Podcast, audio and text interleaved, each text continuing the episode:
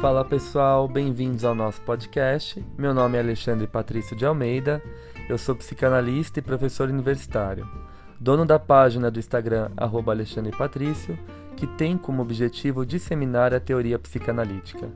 Nesse podcast, eu irei articular a psicanálise com temas cotidianos de forma leve e descontraída. Para isso, receberei convidados das mais diversas formações a fim de trocarmos experiências e ideias sobre os mais variados assuntos.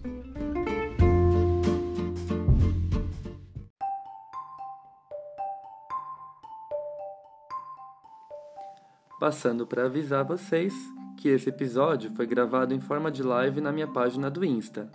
Com o intuito de fazer a psicanálise circular ainda mais, decidi compartilhar a gravação aqui no nosso podcast. Espero que gostem! Fala pessoal, tudo bem? Bom, sejam bem-vindos à live Aula Aberta do nosso curso que começa agora, na segunda-feira, uh, em que iremos trabalhar o livro Fundamentos da Clínica Psicanalítica, que reúne os textos do Freud sobre a clínica, uh, que faz parte de uma coletânea da editora Autêntica chamada Obras Incompletas de Sigmund Freud. Uh, eu vou trabalhar com essa coleção nos nossos grupos de estudos, porque ela agrupa os textos do Freud por temas, e isso é muito interessante.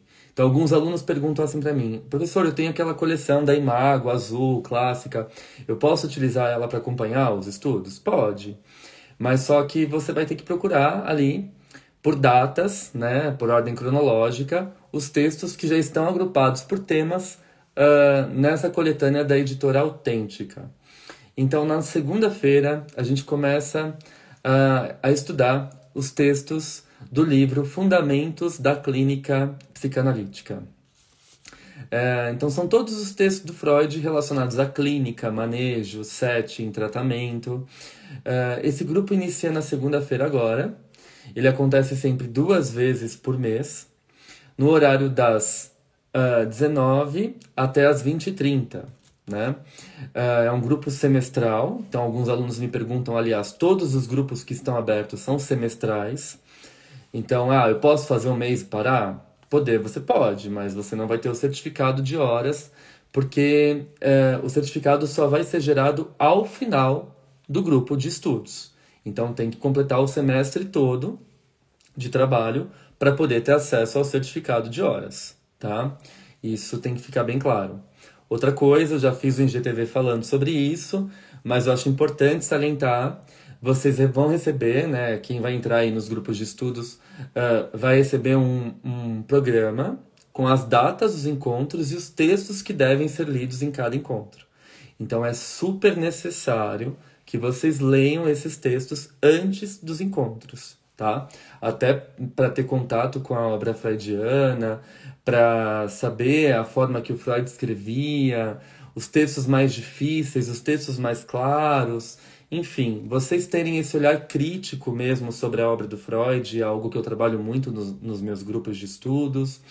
Hum, também tento articular aí autores pós-freudianos como Melanie Klein, Winnicott, Bion, Lacan, André Green, uh, Thomas Ogden, Christopher Bolas, uh, autores brasileiros como Luiz Cláudio Figueiredo, uh, Alfredo Nafaneto, Renato Mezan, Elisa Sintra. São autores que eu vou costurando, vou mencionando aqui e ali conforme nós vamos trabalhando alguns textos do Freud, tá? A mesma coisa também acontece no grupo de Winnicott, que vai uh, acontecer às quintas-feiras, né? Então, nós estamos com dois grupos de, de Freud, né? Com os livros do Freud, da editora Autêntica. O primeiro, Fundamentos da Clínica Psicanalítica, que começa essa segunda, e eu vou dar essa aula aberta agora trabalhando o texto Recomendações ao Médico uh, para o Tratamento Psicanalítico, um texto de 1912.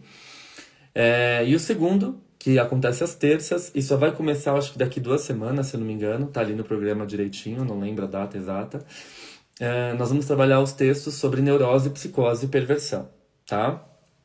Então, esse grupo de segunda é, ele acontece ao vivo, pelo Zoom, mas as aulas ficam gravadas e disponíveis por 10 dias. Então, dentro de 10 dias, vocês têm que assistir a aula gravada e conciliar com a leitura, ok? É, por isso que eu peço para os alunos prestarem bastante atenção em todas essas questões mais burocráticas do grupo. Uh, nós temos um grupo no WhatsApp em que eu compartilho os textos complementares, as referências bibliográficas, o programa vai ser colocado lá no grupo do WhatsApp. Eu ainda não tive tempo de adicionar todo mundo, estou fazendo isso e vou terminar entre hoje e amanhã, né? Principalmente para esse grupo de fundamentos da clínica psicanalítica que começa agora na segunda-feira, tá? Então, a primeira aula, eu decidi escolher um texto, eu decidi escolher um texto que eu acho fundamental para a gente pensar a clínica psicanalítica nos dias atuais, que é um texto clássico, referência do Freud, que está nesse livro, é um livrinho cor-de-rosa da Autêntica, Recomendações ao médico para o tratamento psicanalítico. Esse texto, na verdade, ele virou uma espécie de dez mandamentos da psicanálise e ele foi considerado é, uma referência de técnica por muitos anos. Então, só era psicanalista de verdade quem seguia esse texto. E eu acho curioso porque a psicanálise ela não deve, de forma alguma, e eu sempre falo isso aqui, ser encarada como um dogma, como uma religião, como algo doutrinador, né? A gente sempre tem que ter um pensamento crítico em cima de qualquer leitura que a gente faz, principalmente as leituras psicanalíticas. O Freud nos ensina isso, né? Ele fala assim, ah, é, eu estou desenvolvendo aqui algumas ideias a respeito da neurose, não sei se vou dar conta de tudo, que os, os próximos analistas possam pesquisar esse tema que ficou em aberto, possam explorar ainda mais o tema da psicose, né, que o Freud trata com uh, de forma muito breve, com o caso Schreber, né, análise da autobiografia do presidente Schreber, e também alguns textos específicos, como a perda da realidade na neurose, na psicose, e depois o texto neurose e psicose, né, ele vai trabalhar uh, a respeito da psicose muito brevemente, então a gente sabe que a teoria do Freud é muito mais voltada para neurose do que para psicose, ele deixa esse caminho aberto para outros analistas, tá?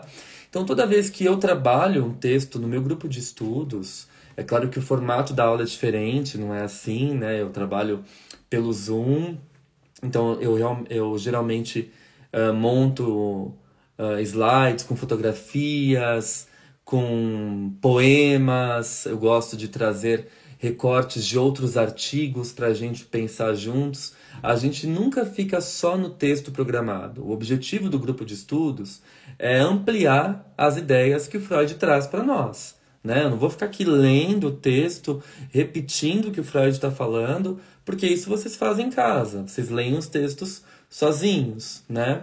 Então, a, o objetivo dos grupos de estudos é ampliar, é cutucar, questionar, é indagar, né?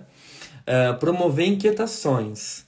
Então, nesse texto, que eu gosto bastante, mas eu gosto de uma leitura mais crítica dele, Recomendações ao Médico para o Tratamento Psicanalítico, a gente já faz um parênteses aí no título.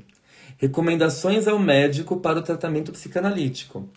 É um texto de 1912. E naquela época, o Freud ele defendia que só podia ser psicanalista quem era médico. E isso acabou mudando com o tempo. Né? A própria Melanie Klein não tinha sequer formação acadêmica. A Anna Freud não era médica, a filha do Freud. Né? E vários outros aí analistas não são médicos. Muitos analistas famosos da nossa atualidade não são médicos, não são psicólogos, né? Vêm de outras áreas e se aprofundaram no campo psicanalítico através de mestrado, doutorado, especializações, e são grandes referências da psicanálise.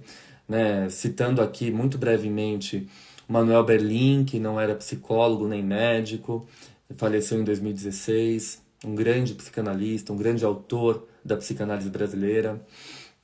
Uh, o próprio Renato Mezan não é psicólogo nem médico e é um grande psicanalista. Então isso a gente sempre tem que lembrar, né? Recomendações ao médico para o tratamento psicanalítico. Então, nessa época, o Freud tinha uma ideia de que só podia ser uh, analista quem era médico, né? E depois isso foi mudando, principalmente com a publicação do texto A Questão da Análise Leiga, que também está nesse livro. É um texto bastante problemático, que o Freud vai e vem, tentando defender a posição de que para ser psicanalista não precisa necessariamente ser médico.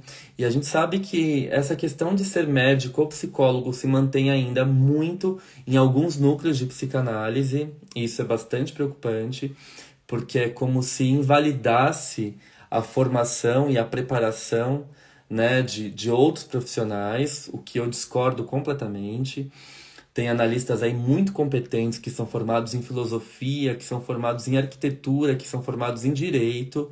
Então, eu acho que a psicanálise é uma formação livre, e eu sempre defendo isso aqui. Livre uh, e feita com bastante qualidade, deve ser feita com bastante qualidade, compromisso, ética, uh, seguido de análise pessoal, de muito estudo teórico de discussão em grupos, de, de escrita de caso, de atendimento, de supervisão clínica. Eu acho que a formação do analista ela se dá por essas vias, né? independente da graduação que ele tem.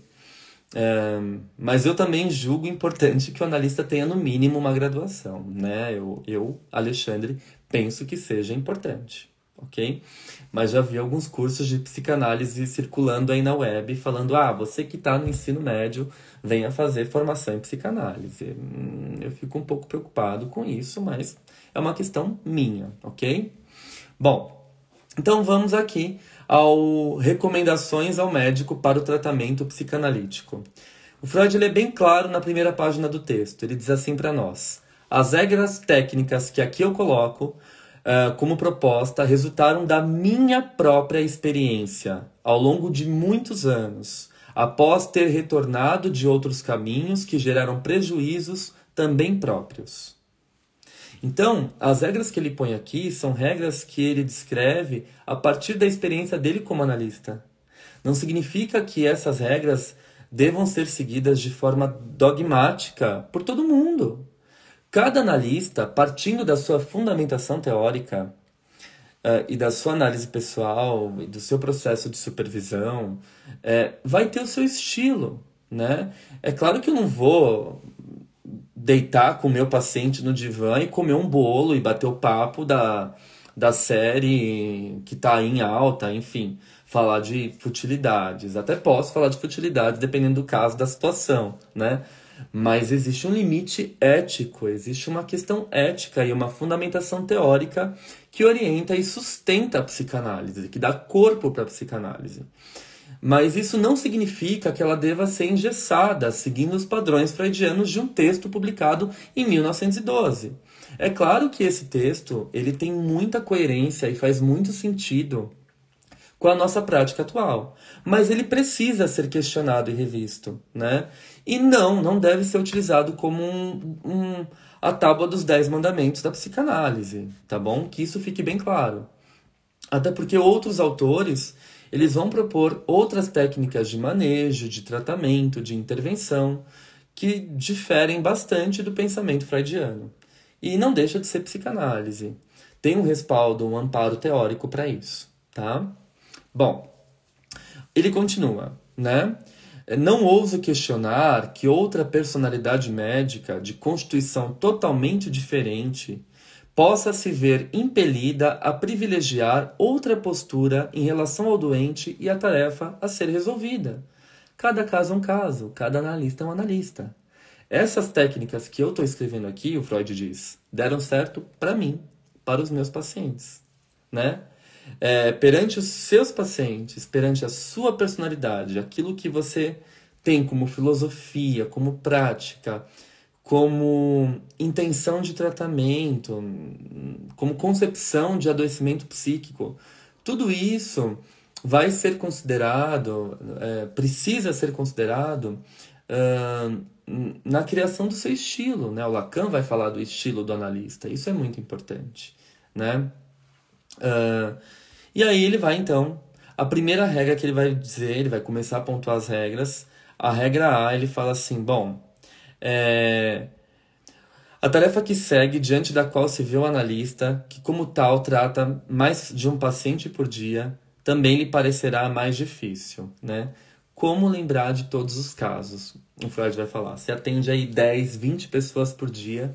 Como você vai lembrar do detalhe de cada caso que fulano tem problema com a mãe, que ciclano tem problema com o pai, que fulano brigou com o cachorro da namorada? Como você vai lembrar de tudo isso?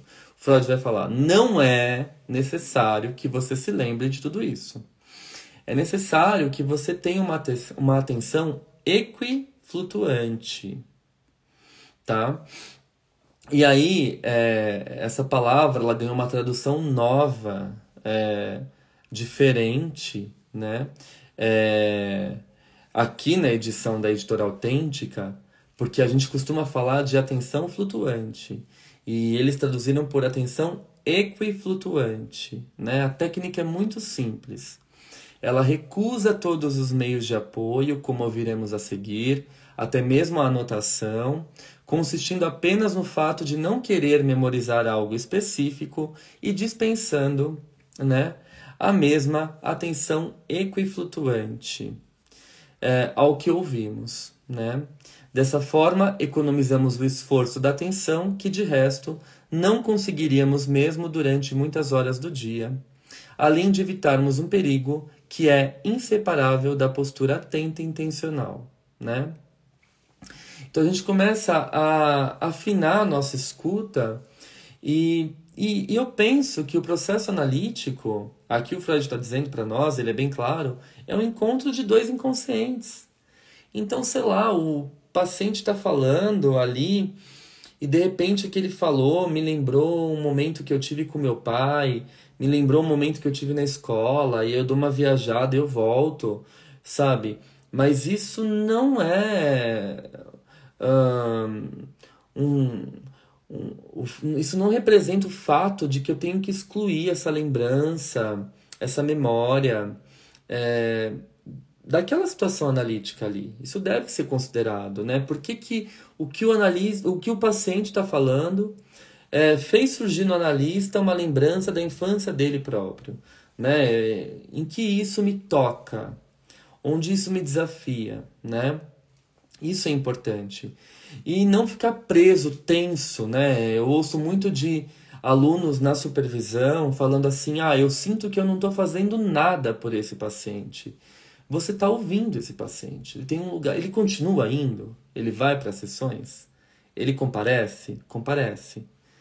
Então tem esperança. E você está fazendo muito por ele. É o lugar que ele pode ser legitimamente ouvido, escutado, né? Então, às vezes, a gente tem aquela sensação de que não está fazendo nada, mas você está ali, numa atenção equiflutuante, né? Sem uh, seleção prévia de informação, sem julgamento prévio, sem preconceito, sem censura. Às vezes, agora no atendimento online, uma arqueada de sobrancelha, uh, de sobrancelha uh, dá aquela intimidada no paciente, né? O analista muda a cara ali na câmera, na imagem, e o paciente fala: falei alguma coisa errado, né? Não, não falou nada. Nós somos seres humanos, né? E aí a gente brinca. Eu acho que essa brincadeira faz todo sentido. Neutro é só detergente, olhe lá, né? Tem coisas que vão causar em nós inquietações e nós somos. Tem pessoas que são muito transparentes, né? vai ficar ali com cara de, de palmeira sem vento, como diz um aluno meu? É impossível. Tem coisas que você vai rir, tem coisas que você vai se assustar. Por isso que tem analistas agora no período de quarentena que não atendem com a câmera aberta, justamente para manter essa neutralidade. Né?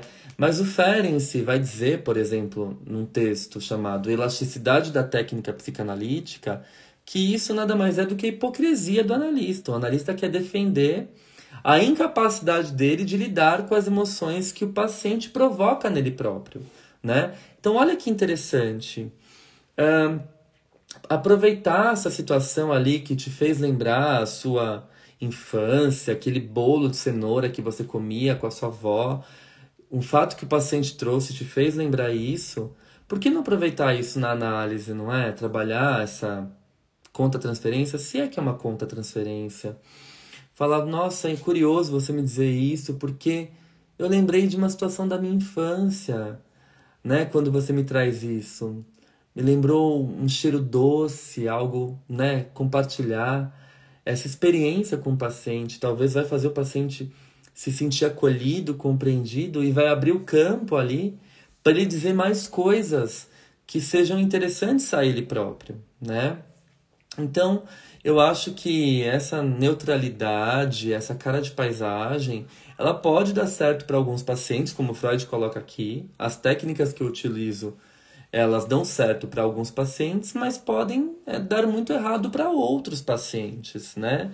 E aí a gente tem outros autores que vão questionar essa técnica e esse manejo, como Ferenc, o Winnicott, o Balint, que tem uma concepção de psicanálise muito mais voltada à ética do cuidado, né?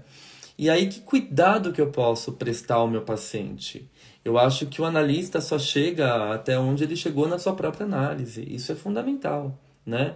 Eu só vou ter condições de lidar com aquele sofrimento se aquele sofrimento me atinge, eu lidei com ele na minha própria análise, né? Então, eu acho, eu, eu fico muito receoso quando eu ouço afirmações do tipo: ah, esse paciente tem muita pulsão de morte, esse paciente tem muito narcisismo, esse paciente tem muita resistência. Ele faltou porque é resistência. Não, às vezes ele faltou porque você não está ouvindo ele. Você não está tendo essa atenção equi equiflutuante, né? O paciente chega e fala assim: ah, é Uh, aconteceu tal episódio com a minha mãe ontem, mas eu não quero falar. Aí o analista, não, você vai falar sim. Eu fico Gente, e eu já vi casos desse tipo. É análise ou é conduta socioeducativa, né? Não, eu acho que nesse sentido o Freud está muito certo. E aí o Bion vai dar um formato muito lindo a essa fala do Freud, da atenção equiflutuante, que o Bion vai falar que a análise tem que acontecer sem memória e sem desejo. Isso é fantástico. Você não precisa ficar acumulando informações do paciente, porque cada sessão é uma sessão. Ela é significativa para o paciente. As histórias mais importantes você vai lembrar, você vai se dar conta quando você mantém essa atenção equiflutuante, né? O que é, é significativo para o paciente, se você tiver um mínimo de empatia, você vai conseguir se lembrar, você vai conseguir resgatar. Então, você é, é, ouvir uma sessão de análise tenso, preso a tudo que o paciente está falando. Ontem eu estava usando uma camiseta amarela e fui no shopping às 14 horas. Aí o paciente vem semana que vem e você quer lembrar da camiseta amarela e do shopping às 14 horas. Peraí. aí você está gastando tanta energia em lembrar os pequenos detalhes que os grandes detalhes, né? Olha que paradoxo. Os grandes detalhes ficam soltos e você não pega, né? Então é isso que o Freud está falando. É um encontro de inconscientes. É, eu acho que essa é a leitura mais digna, mais sincera que a gente pode fazer desse trecho do texto freudiano, né? Essa tensão equiflutuante é justamente isso. É você ouvir sem julgamento, sem pré-seleção, é, é, sem imposições, né, sem restrições educativas. Isso é muito bonito, né? Sem memória e sem desejo que o Bion vai falar para nós. Sem desejo por quê? Ah, eu quero que esse paciente melhore. Eu vou integrar o eu desse paciente. Calma, calma. Esse desejo, essa sede ao pote, ela pode muitas vezes prejudicar o andamento do paciente, que vai se sentir pressionado, que vai ser atravessado pelo desejo do analista, que vai ser atravessado pelas demandas, talvez afetivas, talvez emocionais, do próprio analista. Então, tudo isso precisa estar muito bem analisado e às vezes escapa, porque ninguém está muito bem analisado o tempo todo, para poder ser colocado na sessão, né? O que a gente deve levar em consideração é o nível de sofrimento psíquico, uh, de agonia, de sofrimento, de dor, né, que esse paciente traz para a sessão. Eu acho que é isso que a gente tem que considerar sobretudo, né? Uh, ele diz assim: a regra para o médico pode ser formulada da seguinte maneira: todas as influências conscientes longe de sua capacidade de memorização e se entregue completamente à sua memória inconsciente, ou, dito de maneira puramente técnica, ouça o que lhe dizem e não se preocupe se você vai se lembrar de algo ou não, né? Então é isso, fica ali naquela escuta livre, equiflutuante, sem ficar preso, tensionado, aquela obrigação de achar que você vai lembrar de tudo que o paciente trouxe. A análise não vai rolar, não vai acontecer se você ficar preso a essa tensão, né? Bom, a segunda regra diz assim: não recomendo fazer anotações de grande extensão nas sessões com analisando, nem fazer registros da sessão e assemelhados, né? Quando a gente está registrando alguma coisa durante a sessão, primeiro que o paciente fique inquieto e tomado pela imaginação de achar o que, que esse analista está escrevendo de mim. Será que ele está desenhando? Será que ele está rabiscando? Será que ele está fazendo um coraçãozinho? Né? E isso atravessa o discurso do paciente, do analisando, né? É, eu preciso falar coisas que façam o meu analista anotar. Olha que cruel isso, não é?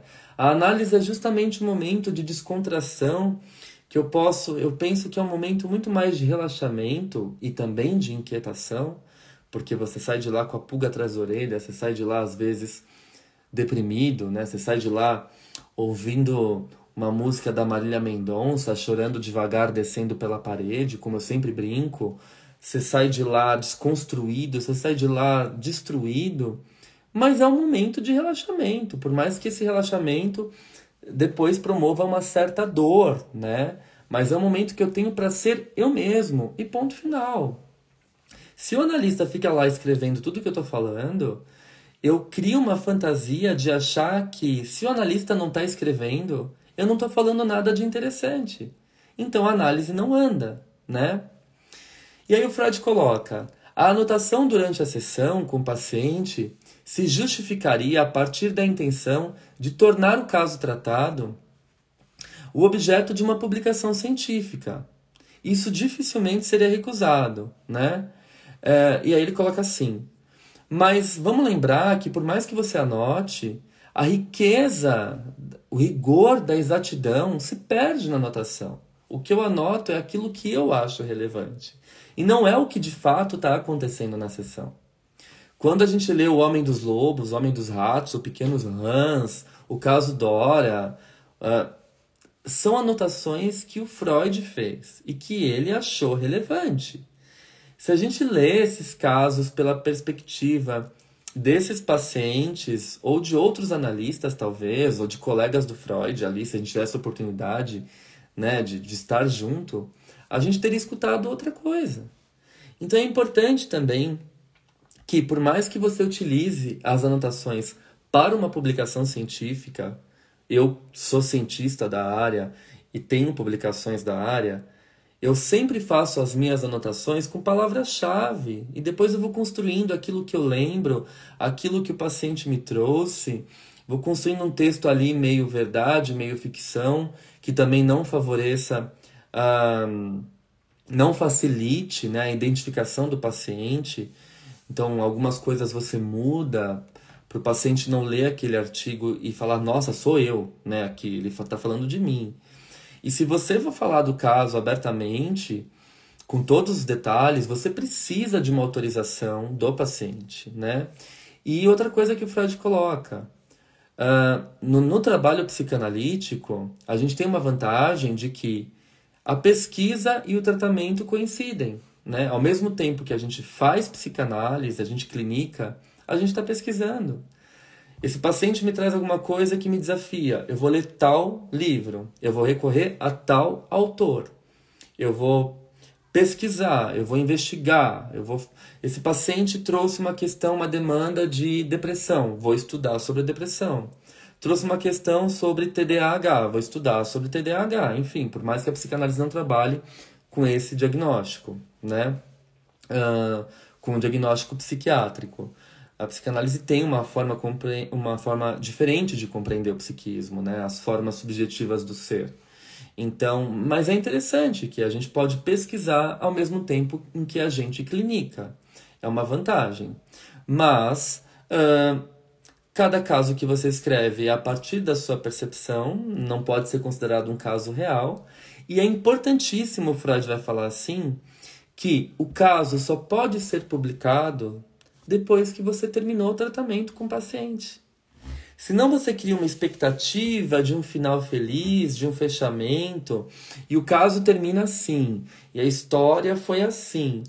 E o cara ainda tá lá, você vai começar a colocar no tratamento desse paciente aquilo que você escreveu, o final feliz ou o final trágico, né? Isso vai ter uma interferência direta a sua publicação científica de um caso que ainda não foi dado alta, né?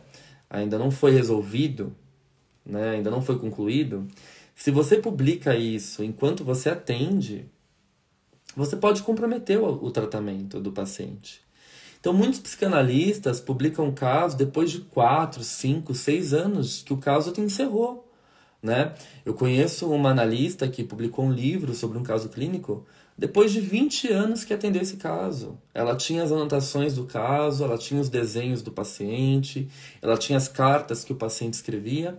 E ela publicou depois de 20 anos, mudou muita coisa, alterou os dados para o paciente não poder se reconhecer, mesmo assim. Ela não tinha mais contato com o paciente, não tinha como pedir uma autorização, então ela acabou mudando muito né, o conteúdo da, da, da história, do enredo, para o paciente não se reconhecer e publicou, né? utilizou como publicação científica, é isso que faz circular também a psicanálise. É importantíssimo que os psicanalistas publiquem, investiguem, escrevam, né? Muito psicanalista tem medo de escrever.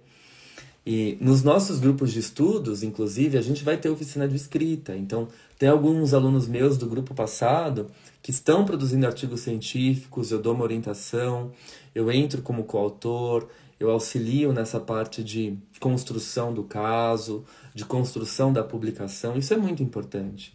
A psicanálise ela tem que circular, né? Então aqui eu também concordo com Freud. Eu acho que em hipótese alguma a gente pode publicar um caso se o caso está em tratamento, né? É... O seu desejo, a sua história, o que você contou ali na publicação vai atravessar a escuta, o manejo, o tratamento com esse paciente e pode comprometer, né? Ah, às vezes para o bem, às vezes para o mal, né? Enfim. Então, isso é importante. Só escreva um caso depois que esse caso foi finalizado. Ou você pode também trabalhar com vinhetas, né? Tem um paciente que me falou tal coisa sobre o pai. Você está escrevendo sobre o Édipo, enfim. E aí você põe uma vinheta clínica, né? O caso não foi finalizado, mas você só traz um recortezinho, né? E trabalha em cima da fala daquele paciente, ok? Isso são vinhetas clínicas. Você também pode fazer uma pesquisa por essa via, né?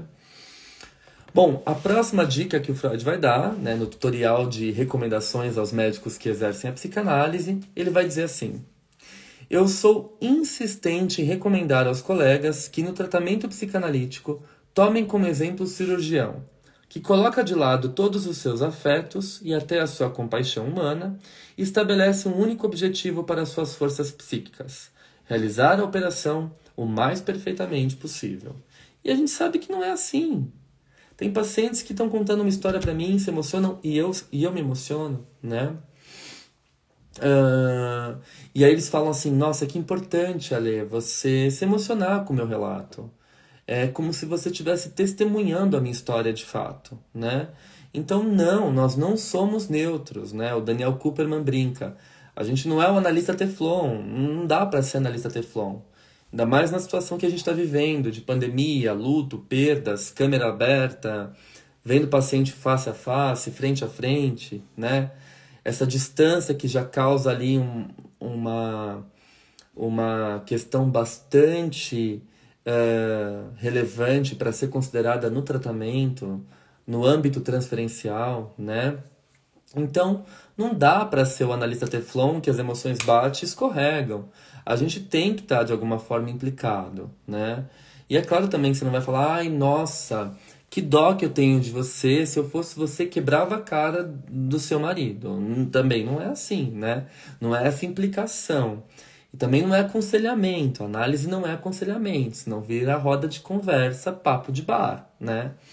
Então, o analista também, aí que eu falo, a ética da psicanálise, né? Essa neutralidade de... E aí o Freud, ele, ele fala disso, né? É, que o paciente, o analista tem que ser neutro, e eu não sou muito a favor dessa concepção, porque eu acho que o analista tem emoções, desde que ele trate essas emoções na sua análise, mas ele pode transparecer essas emoções, ele pode se emocionar, ele pode rir, né? Como assim? O, ana... o paciente está contando uma história todo empolgado e o analista lá. Hum, uhum. É no mínimo uma ofensa, né? Talvez. Eu, eu não gostaria de fazer uma análise com esse analista, cara de, de Palmeiras sem vento, né?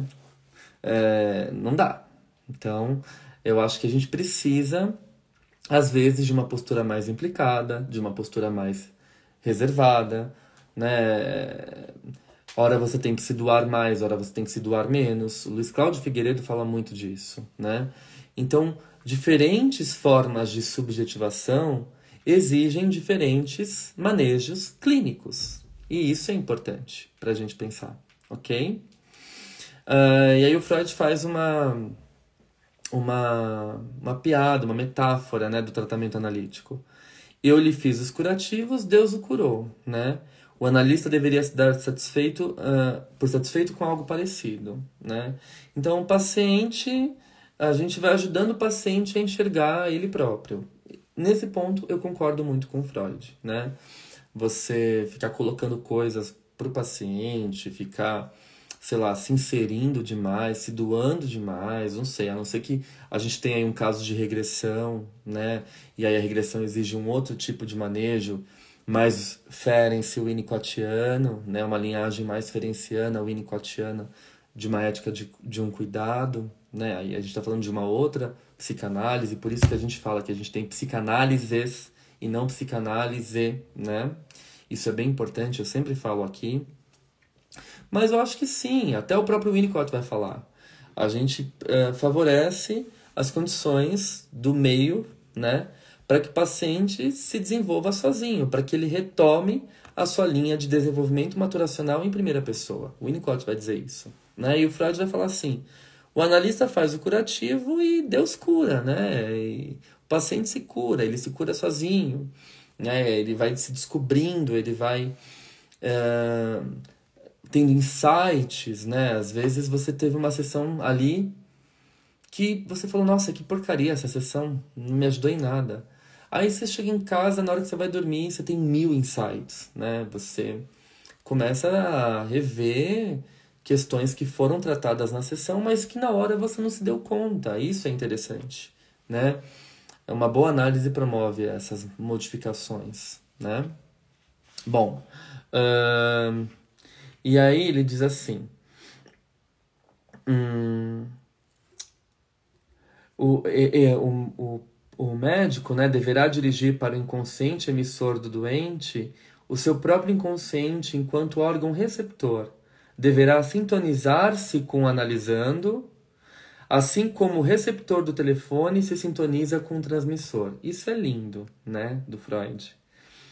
Assim como o receptor transforma novamente em ondas sonoras as oscilações elétricas da linha, originadas por ondas sonoras, da mesma forma, o inconsciente do médico é capaz de reconstituir, a partir das ramificações do inconsciente que lhe são informadas, esse inconsciente que determinou as ocorrências trazidas pelo paciente. Né? Olha que metáfora mais linda é utilizar o nosso inconsciente para poder dar um contorno, um formato às angústias, às dores, às aflições, aos traumas que o paciente nos traz, né? Ah, a partir de interrogações, de corte, dependendo do manejo, por que que falar a análise lacaniana faz o corte? Faz o corte porque esse corte ele coloca o sujeito para se haver consigo próprio, para se haver com seu próprio desejo, né? Uh, uh, esse sujeito perceber que ele está numa posição alienada perante ele próprio, né? Isso é interessante, por isso faz o corte, né? Mas você tem que ser mesmo o melhor para sua mãe? Acabou, terminamos por aqui. E o paciente sai se interrogando, não é? Sai eu tenho que ser o melhor para minha mãe, né? Será que eu uso minha mãe como desculpa porque eu tenho que ser o melhor para mim? Enfim, tô dando exemplos, né? Mas o corte ele aparece aqui como um, um dispositivo que aciona esse insight, tira esse sujeito de alguma forma dessa posição alienante, né? Ele está alienado da sua condição desejante, ele está alienado da sua posição de sujeito, né? Interessante isso, da gente pensar por essa via, né? E ele coloca assim: uh, ele não poderá tolerar quaisquer resistências dentro de si próprio, o analista. Resistências estas que afastam de seu consciente aquilo que foi reconhecido pelo seu inconsciente. Do contrário, ele introduziria um novo tipo de seleção e deformação na análise, o que seria muito mais nocivo do que aquilo que foi produzido pela atenção, de sua atenção consciente. Né? Há anos, quando perguntado sobre como nos transformamos em analistas, eu respondia: através da análise dos próprios sonhos. Certamente essa preparação é suficiente para muitas pessoas, mas não para todas que querem aprender a análise. Também não são todas que conseguem interpretar os próprios sonhos sem a ajuda de terceiros. Então Freud recomenda que para ser analista o sujeito seja analisado, né? É o mínimo. e eu sempre brinco que um analista se forma no divã, né? Ele começa ali a sua, o seu processo de análise. Muitos pacientes meus se tornam analistas, né? E muitos pacientes meus começaram, que são psicanalistas, começaram a estudar psicanálise uh, no divã, com a sua própria experiência de análise pessoal. Isso é incrível, né? Você ter um terceiro que te ouça, né? Um terceiro que por que um terceiro, né? Você com você mesmo, né? Então o analista seria um terceiro. Eu acho interessante isso. O Ogden vai falar do terceiro analítico, né? Esse conceito do Ogden é lindo, vale muito a pena da gente pensar. Uh, ele coloca assim: quem levar a tarefa a sério deveria optar por esse caminho que promete várias vantagens. O sacrifício de ter se aberto diante de outra pessoa, sem a pressão de uma doença existente, é largamente recompensado. É uma liberdade, né? Você poder falar com alguém e ser ouvido, né? De verdade, legitimamente.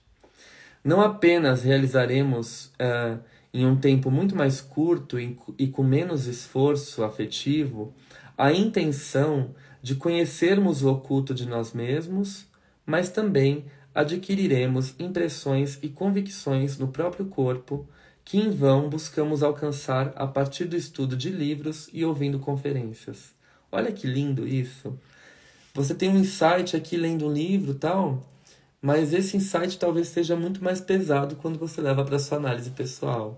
Porque o analista vai colocar uma visão que você ali com o seu livro, você com você mesmo, essa dualidade, não dá conta. E aí entra o terceiro analítico, né? Por fim, também não será pouco o ganho que teremos a partir da relação psíquica que costuma se estabelecer entre o analisando e o seu guia, né? Uh, e aí ele vai falar até que a própria análise pessoal ela vai dando contornos para que depois que o sujeito passou por esse período de análise pessoal, 5, 10, 15 anos, não sei, né? Ele pode ele próprio fazer a sua autoanálise, né? Ele tem condições de fazer uma autoanálise porque ele esteve bastante tempo em análise pessoal. Agora não adianta, ah, eu fiz três meses de análise e vou me tornar analista. Não, porque eu me basto, porque o analista era ruim, porque eu sou mais inteligente. Ah, isso já fala muito sobre o seu sintoma, não é? Então, cuidado com isso. É interessante a gente pensar bastante nessa questão que o Freud nos toca. Bom, e aí ele coloca assim: certamente é tentador para o jovem e ambicioso analista o fato de investir muito da própria individualidade para levar o paciente consigo e içá-lo, né? puxá-lo, com esse impulso por sobre as barreiras de sua personalidade estreita. Né? Então, o analista ali que tem aquele desejo de tirar o paciente do, do adoecimento. Então, às vezes, esse desejo atravessa o tempo do paciente e acaba comprometendo o tratamento terapêutico. Então, cuidado com essa sede ao pote, cuidado com as interpretações selvagens que Freud vai falar, né? Ah, é evidente aqui o seu desejo pelo seu pai, né? A inveja que você tem da sua mãe. É evidente aqui a vontade que você tem de destruir seu irmão. Ou se não, levar tudo pro lado da sexualidade. Ah, isso aqui é, é a sua obsessão oral, a sua fase anal mal resolvida. E o Freud vai falar disso, né? Assim, também trazer conceitos para análise, por mais que você esteja tratando de um psicanalista, né? De alguém que conhece os conceitos.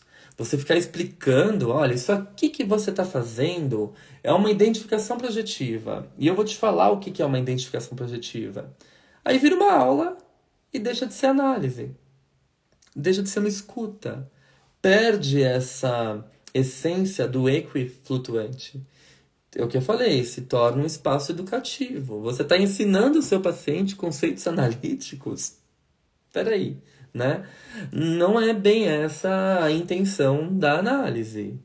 A intenção é essa escuta e esse contorno e essa interpretação, ou esse corte, esses insights, ou esses questionamentos que o analista promove no contato com o seu paciente, né? Essa resolução da transferência. Né? Vamos lembrar que a análise trabalha com a transferência. Então, é, o que o paciente está sentindo aqui agora, nessa relação transferencial, o que, que pode ser resolvido, o que, que pode ser apontado. É, o médico precisa ser opaco para o analisando, e assim como uma superfície espelhada, não deve mostrar nada além daquilo que lhe é mostrado. Isso é importante, né? Então, eu, os alunos de supervisão costumam trazer muito isso. Falar assim, ah, eu tô com a impressão de que eu não tô fazendo nada pelo meu paciente. A nossa análise virou chá da 5. E aí o que eu falei, se o paciente está indo, está tendo alguma evolução, está tendo alguma modificação nesse psiquismo, o chá da 5 está dando certo.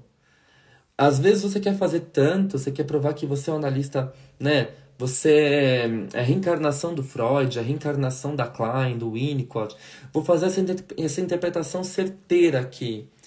E não, às vezes o que você tem para fazer de melhor é escutar, silenciar, dar um tempo ao paciente para que ele próprio possa se encontrar no seu discurso, para que ele próprio possa encontrar as suas dores, as suas essências do ser e do não ser, não é?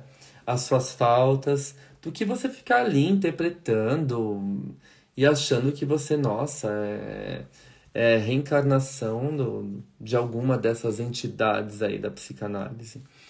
Isso é no mínimo cômico e caricato, né? E claro, não é um fator que vai favorecer o processo analítico, tá?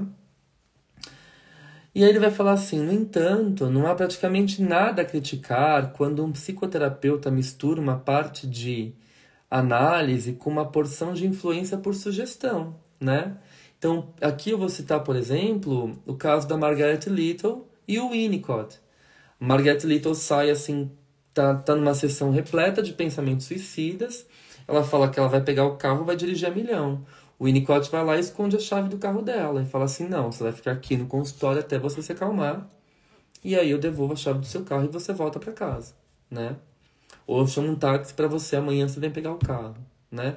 Então, às vezes é necessário uma sugestão, uma implicação. E aí o Freud vai falar, principalmente se torna necessário essa sugestão, essa intervenção mais ativa, se o analista trabalha em instituições, né? Na escola, em ONGs, uh, em CAPES, em hospitais. É necessário um pouco dessa sugestão, né? mas podemos exigir que ele próprio não tenha dúvidas sobre o que ele está fazendo e que saiba que o seu método não é aquele da autêntica psicanálise. É isso que o Freud vai falar. O Freud é muito receoso também nesse texto da psicanálise virar um oba-oba, todo mundo achar que está fazendo psicanálise e está fazendo a maior besteira do mundo porque não tem estudo, não tem dedicação, não tem análise pessoal. É o que eu falo sempre, né? Existe um fetiche muito grande de querer ser analista mas esse desejo não se sustenta, porque o analista estuda, o analista faz análise, o analista faz curso, o analista escreve. Não é uma vida fácil. né? Para a gente poder tentar se atrever a compreender a subjetividade do outro, a gente tem que saber muito a respeito das subjetividades, né? E a psicanálise, ela é um oceano, ela é um mar, ela não tem fim, né? Quanto mais você mergulha, mais você vai adentrando, adentrando as profundezas. Então você descobre que do Freud tem Lacan, do Lacan vai para o Winnicott, do Winnicott vai para Klein, e você vai tendo compreensões diferenciadas do psiquismo humano. Isso é essencial no trabalho psicanalítico, né?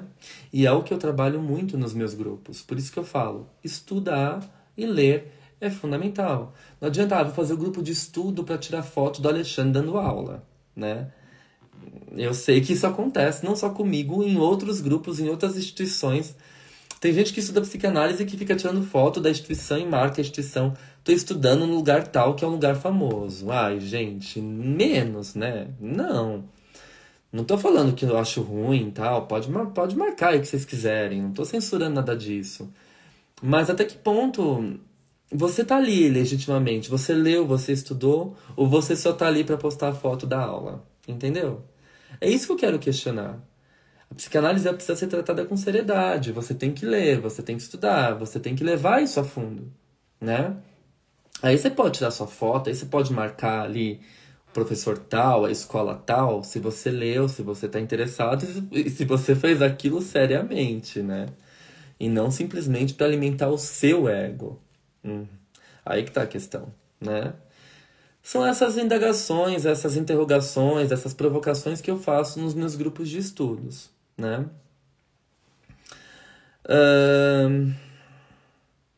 Bom, aí ele vai falar assim que ele desaconselha veemente que busquem a concordância e o apoio dos pais ou parentes, dando-lhes para ler alguma obra da psicanálise. É, geralmente, essa medida bem intencionada é suficiente para fazer eclodir precocemente a oposição natural em determinado momento inevitável dos parentes contra o tratamento psicanalítico dos seus familiares, de modo que nem se chega a começar o tratamento, né? Então, às vezes você vai na maior boa intenção explicar o que é psicanálise para os familiares do paciente e aí já vem aquela resistência toda, não, não vai fazer, isso é ruim. Ou senão o paciente está em análise, ele começa a mudar bastante e aí fala, nossa, você mudou muito depois que você começou esse processo louco, né? Será que mudou? Ou a gente só fez aparecer o que estava ali encoberto, né? Você só fez é, surgir o que estava ali reprimido, guardado.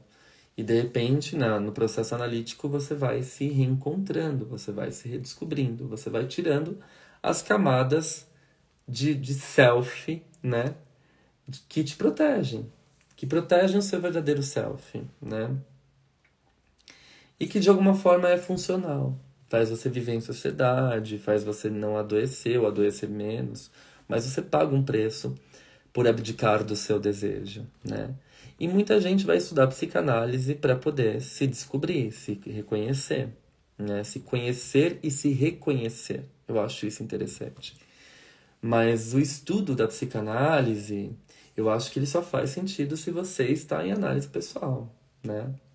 É claro que você pode começar a estudar e depois fazer uma análise pessoal, mas a análise, ela é fundamental. É isso que eu estou falando aqui.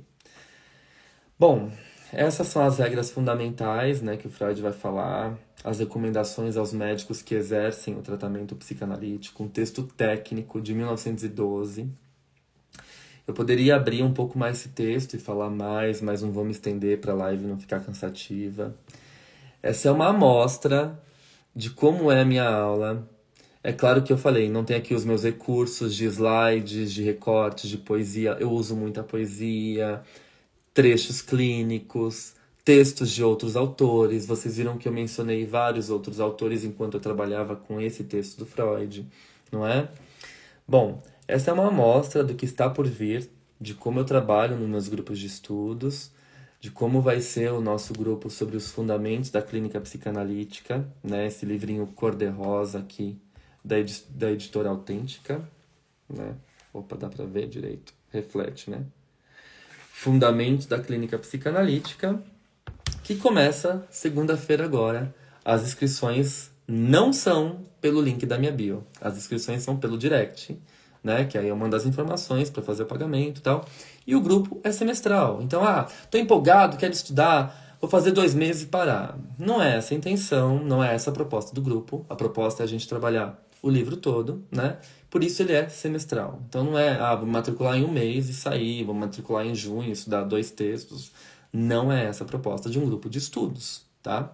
Até porque o certificado só vai ser emitido ao final do semestre. Então, quem fez um mês, quem fez dois meses, não tem certificado, né? E eu sei que o certificado é um fetiche da maioria de muita gente, né? É, para muitas questões aí, universitárias, currículo, enfim. Até compreendo em algumas situações, em outras não tanto, mas fica a dica, tá?